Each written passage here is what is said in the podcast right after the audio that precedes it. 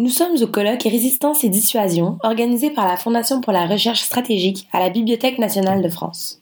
Différents intervenants sont venus nous éclairer sur la dissuasion nucléaire, un sujet majeur qui prend de plus en plus de place dans le débat public. Le Diploeb s'est entretenu avec certains d'entre eux. Le nucléaire est-il un sujet tabou aujourd'hui en France? Maurice Weiss, professeur émérite des universités. Euh, non, je, je, ne crois pas. Euh, d'ailleurs, la, preuve, c'est qu'il y a un certain nombre de prises de position sur le fait de savoir s'il faut continuer ou non dans, euh, la même, euh, dans, le même sillage.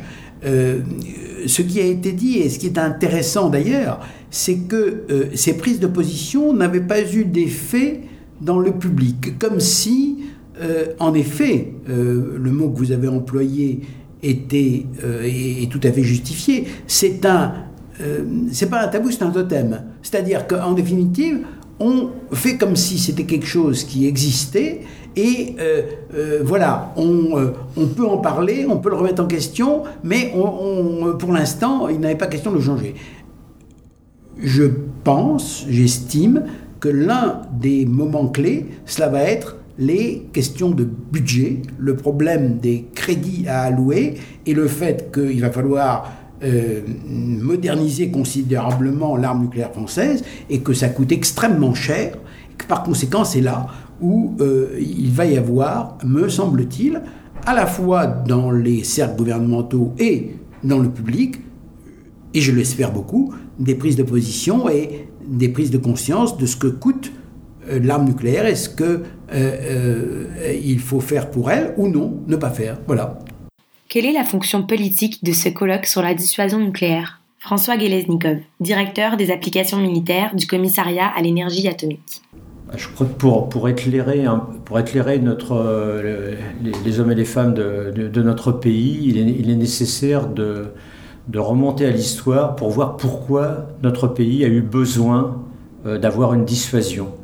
Et euh, remonter à la résistance ou parler d'événements comme la crise de Suez par exemple, on, pourrait parler après dans le futur de la, de la Crimée, ça permet justement au peuple français de, de, pouvoir mieux s'approprier le besoin de dissuasion. Il y a aujourd'hui il y a un consensus dans la population française, il y a à peu près plus des deux tiers de la population qui est favorable à la dissuasion, mais c'est un, un, un consensus un peu instinctif.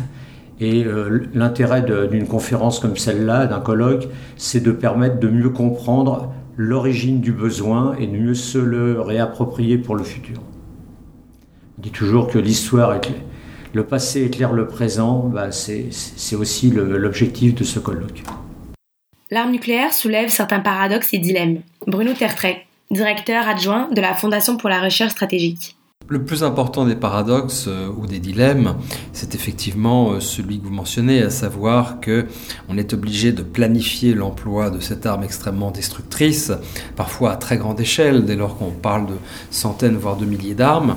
Euh, mais le but du jeu, c'est que justement, elle ne soit jamais employée. Donc le paradoxe ultime, c'est qu'il faut que la crédibilité de l'emploi soit telle il faut qu'on soit tellement persuadé qu'elle peut être employée euh, pour qu'elle ne soit jamais employée le jour où quelqu'un emploiera euh, une arme nucléaire, euh, ce qu'à Dieu ne plaise, alors on devra de nouveau réfléchir à l'avenir de cette arme, puisque ça, serait, effectivement une forme d'échec de la dissuasion, et personne ne sait si la dissuasion nucléaire, si le principe de la dissuasion nucléaire pourrait survivre à un emploi de l'arme nucléaire. Quelles sont les idées reçues sur le nucléaire? Georges-Henri Soutou, historien, contemporaniste et membre de l'Institut de France. Après la Deuxième Guerre mondiale, le nucléaire avait une image positive, sans réflexion, sans limite. Euh, on avait même des campagnes publicitaires euh, qui vantaient des produits comme des eaux minérales ou des boissons, euh, parce qu'ils étaient radioactifs. Euh, on vantait les mérites de certaines sources thermales parce qu'elles étaient radioactives. On disait c'est bon pour la santé. Maintenant, à l'inverse, on est passé à l'inverse tout à fait à l'autre extrême. C'est-à-dire que dès qu'il y a le nucléaire, dès que c'est atomique, euh, les gens ont, peur. L'idée euh, reçue, c'est en fait l'absence de connaissance euh, réelle des problèmes qui se posent, ou bien parce qu'ils sont occultés au début de la période, ou encore aujourd'hui par en général l'industrie nucléaire qui a du mal à reconnaître les très réels problèmes que pose le, nucléaire, ou bien au contraire par une exagération sans raison folle, enfin de tous les problèmes réels, mais pris euh, de façon tout à fait excessive que pose le, nucléaire. L'idée reçue, au fond, c'est la, difficulté de trouver un juste milieu entre l'optimisme excessif des premiers temps et le pessimisme total de la période actuelle, euh, qui, je pense, en Europe, en Europe va conduire à la fin de l'énergie nucléaire euh, dans ses utilisations civiles. À mon avis, c'est à ça, à ça qu'on se, se, vers ça qu'on dirige. Quels sont les moments clés dans la stratégie nucléaire française depuis la fin de la guerre froide? Bruno Tertrais. Bah, le premier moment clé, été bien évidemment la fin de la guerre froide, parce que toute, toute la dissuasion française a quand même été conçue euh, vis-à-vis d'un adversaire de référence qui était l'Union soviétique. Et en même temps, ça ne signifiait pas la fin de la dissuasion, parce que la dissuasion, c'était d'abord et avant tout pour la France une manière de dire nous sommes indépendants vis-à-vis des États-Unis, nous ne dépendons pas d'eux pour notre survie. Donc D'où l'intérêt du maintien de la dissuasion après la fin de l'Union soviétique. D'autant plus que, comme on l'a vu aujourd'hui, euh, comme on le voit aujourd'hui, la, Russie redevient un, problème. Le, deuxième moment euh, important, ça a été aussi le, passage à l'ère de l'hyper-terrorisme international à partir de 2001 au niveau international et peut-être plutôt 2014-2015 au niveau français, où euh, beaucoup de gens se sont dit bah, que la dissuasion devenait quelque chose de secondaire et que la priorité devait aller, et c'est tout à fait légitime, à la lutte contre le terrorisme. Mais en même temps, ce moment-là, il est important aussi parce que c'est justement le moment où la Russie redevient un problème militaire pour l'Europe, avec notamment son intervention en Ukraine et l'annexion de la Crimée. Donc paradoxalement, au moment où la dissuasion pouvait apparaître moins légitime à cause de la, de, la primauté de la question terroriste, mais elle devient aussi plus légitime à cause de l'attitude de la Russie. Peut-on trouver des spécificités nationales aux stratégies nucléaires? Frédéric Glorian, enseignant-chercheur à l'ENS Ulm. Évidemment, euh, l'histoire euh, joue un rôle clé. On voit bien qu'il y, a des identités stratégiques qui se constituent euh, sur des expériences fondatrices et qui, qui, à très long terme, font que tel pays va choisir tel chemin et un autre va en choisir un autre. Et donc, pour ce qui me concerne par exemple, on voit très bien que le, le traumatisme de 1940, le fait que les alliances avec euh, l'Angleterre et l'Amérique n'ont pas suffi à empêcher la chute de la France, ça fait que ben, le, programme nucléaire, euh, enfin l'impératif numéro un du programme nucléaire français, c'est l'indépendance. Éviter 40. Et euh, ce qui est tout à fait différent pour les Anglais, qui n'ont pas eu le traumatisme de 40. Enfin, je pense que la chute de la France les a traumatisés, mais ils ont réussi à ne pas être envahis. Et donc le, rôle nucléaire est, différent. Il est beaucoup moins pensé en termes de souveraineté. C'est un vecteur d'influence parmi les autres. Et donc ça change tout euh, dans la manière de, penser les choses. Et les Américains, c'est aussi euh, conditionné par la masse d'argent, des moyens qu'ils peuvent investir dans le nucléaire, qui fait que euh, il n'y a pas de, limite en termes de chiffres. on pourrait quasiment dire dans la taille de leur arsenal ça change tout aussi. Jacques Godefrin, ancien ministre et président de la Fondation Charles de Gaulle. À partir du moment où vous avez un pouvoir de destruction dissuasif, il ne s'agit pas de l'utiliser, dissuasif, vous pouvez parler avec Alors pourquoi? Parce qu'en 1945, toute la pensée de De Gaulle dès le 18 juin 40, c'est dans le camp des vainqueurs. Il dit le 18 juin 40, certes c'est une bataille qu'on a perdue, mais on n'a pas perdu la guerre. Et il ajoute, mais tout va se retourner. C'est-à-dire que la France va, avec l'appui des Alliés, mais va se libérer par elle-même. Et ainsi, il sera à la table de signature de la paix euh, de l'armistice avec l'Allemagne, ce qui fera dire d'ailleurs au général allemand qui signe, quoi? Même la France est là. Donc il sera assis aux côtés des Russes, des Soviétiques, des Américains, des Anglais et des, Chinois. Donc, et c'est le ticket d'entrée pour la France, d'entrée au Conseil de sécurité des Nations Unies. Toute l'affaire, elle est là. Est-ce que, oui ou non, la France sera au Conseil de sécurité des Nations Unies? Donc, elle est en 45-46 à la création des Nations Unies. puisque De Gaulle s'est appuyé sur la résistance, etc. Et c'est pour ça qu'il n'était pas content de ne pas être au courant du débarquement en Normandie. Et, puis elle l'est parce que justement, elle est dans le club nucléaire. Combien coûte le nucléaire aujourd'hui? François Gelesnikov. Alors la, dissuasion française, son coût, euh, alors c'est assez difficile à, évaluer, euh, mais on peut prendre le budget de la dissuasion tel qu'il est voté par le, par le Parlement, par euh, l'Assemblée nationale et le Sénat. Donc aujourd'hui c'est à un peu plus de, de 3 milliards d'euros annuels. Ça va, ça va forcément remonter parce que quand vous renouvelez, en 1960, quand on a créé la quand on a créé la, force océanique et la force de dissuasion française, euh, il y a eu un pic euh, très important. Il y a eu à nouveau un pic en 1990, 30 ans plus tard, quand il a fallu refaire des sous-marins euh, nucléaires lanceurs d'engins.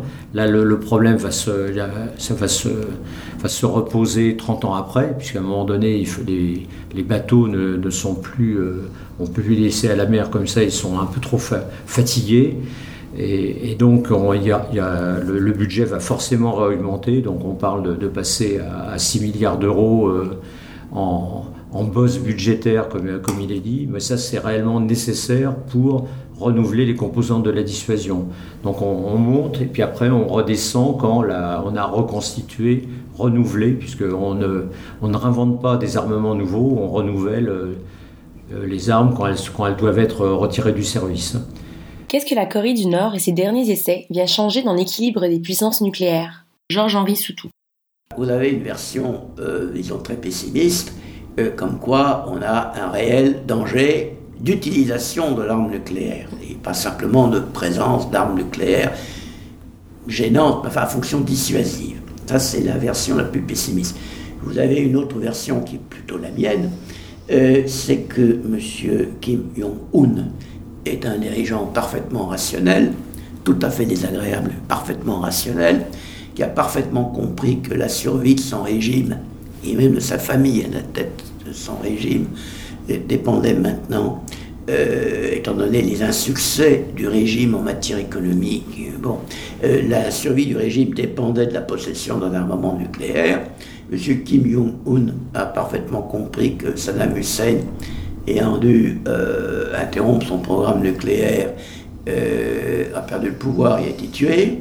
Il a parfaitement compris que le colonel Kadhafi, qui avait accepté à la demande des Américains de se débarrasser programme nucléaire initial qu'il avait, euh, il a payé très cher, puisqu'il a été tué, sans ça il n'aurait pas été. Donc il est parfaitement rationnel pour M. Kim Jong-un de vouloir développer ce programme. D'autre part, à mon avis, mais là, bon, on verra, à mon avis, il est en train de gagner politiquement, parce qu'il n'y aura pas une guerre, euh, je, vraiment je ne pense pas. Il est trop tard pour que les Américains, s'ils en avaient l'idée réellement, liquident l'armement nucléaire euh, nord-coréen. C'est, à mon avis, trop tard, il est trop important, trop dispersé, trop protégé. Donc il va y avoir tôt ou tard une négociation, soit directe, soit sous l'égide des Nations Unies impliquant également la Corée du Sud, le Japon, la Chine, toutes les puissances euh, voisines. Et à mon avis, ça se terminera par un énième engagement de la Corée du Nord de ralentir ou de cesser ses essais les plus provocants, en tout cas, en échange de quoi euh, il pourrait y avoir euh, un traité mettant fin à la guerre de Corée, car je vous rappelle qu'elle existe juridiquement toujours, mais ça mettrait un les Américains s'engageraient à ne plus procéder à des exercices comme ils le font avec la Corée du Sud et le Japon dans la région, diminuer leurs troupes en Corée du Sud, etc. etc. Ce qui fait que si on allait dans cette voie-là, ce qui n'est pas encore certain, mais ce qui est tout à fait possible, je n'ai pas dit probable, je dis possible pour le moment, eh bien l'influence américaine euh, en Asie, euh, vers le Japon, la Corée du Sud, etc., à la suite de cette crise, diminuerait contrairement à ce que M. Trump, évidemment, espère. Maurice Weiss. Ce que votre question euh, suscite en moi de, comme réflexion, c'est tout simplement que euh, euh, le, le, le, monde nucléaire était fondé en quelque sorte sur des, des États qui étaient considérés comme des États raisonnables. Je veux dire par là des États qui, sauf cas de guerre, dans le cas de la Seconde Guerre mondiale avec Hiroshima et Nagasaki encore, ne était convaincu de, du, du fondement de la dissuasion. Je veux dire par là que l'essentiel de l'arme nucléaire, c'est de ne pas savoir, de ne pas avoir à s'en servir. Par conséquent, d'avoir des gens qui sont forts, qui sont faibles, mais qui sont raisonnables. Or, ce qui m'apparaît, mais euh, je ne suis pas un spécialiste du tout de cela, ce qui m'apparaît dans la confrontation dont vous parlez entre le président américain et le président nord-coréen, c'est que dans l'un et l'autre cas, j'ai la faiblesse de le croire, c'est que ce sont des personnages qui me semblent à la limite du raisonnable. C'est-à-dire que euh, on peut espérer que le président américain a un entourage euh, qui euh, fera qu'il n'appuiera pas sur le bouton. on n'en est pas totalement sûr du côté nord-coréen. Et ce qui me semble grave euh, dans cette confrontation, c'est qu'il y a euh, de chaque côté euh, des zones d'incertitude. Et c'est pour cela que, alors que le nucléaire jusqu'à présent était fondé en quelque sorte sur, comment pourrait-on dire, des, relations entre gentlemen, c'est tout à fait différent là dans ce que nous voyons. Et par conséquent, incertitude.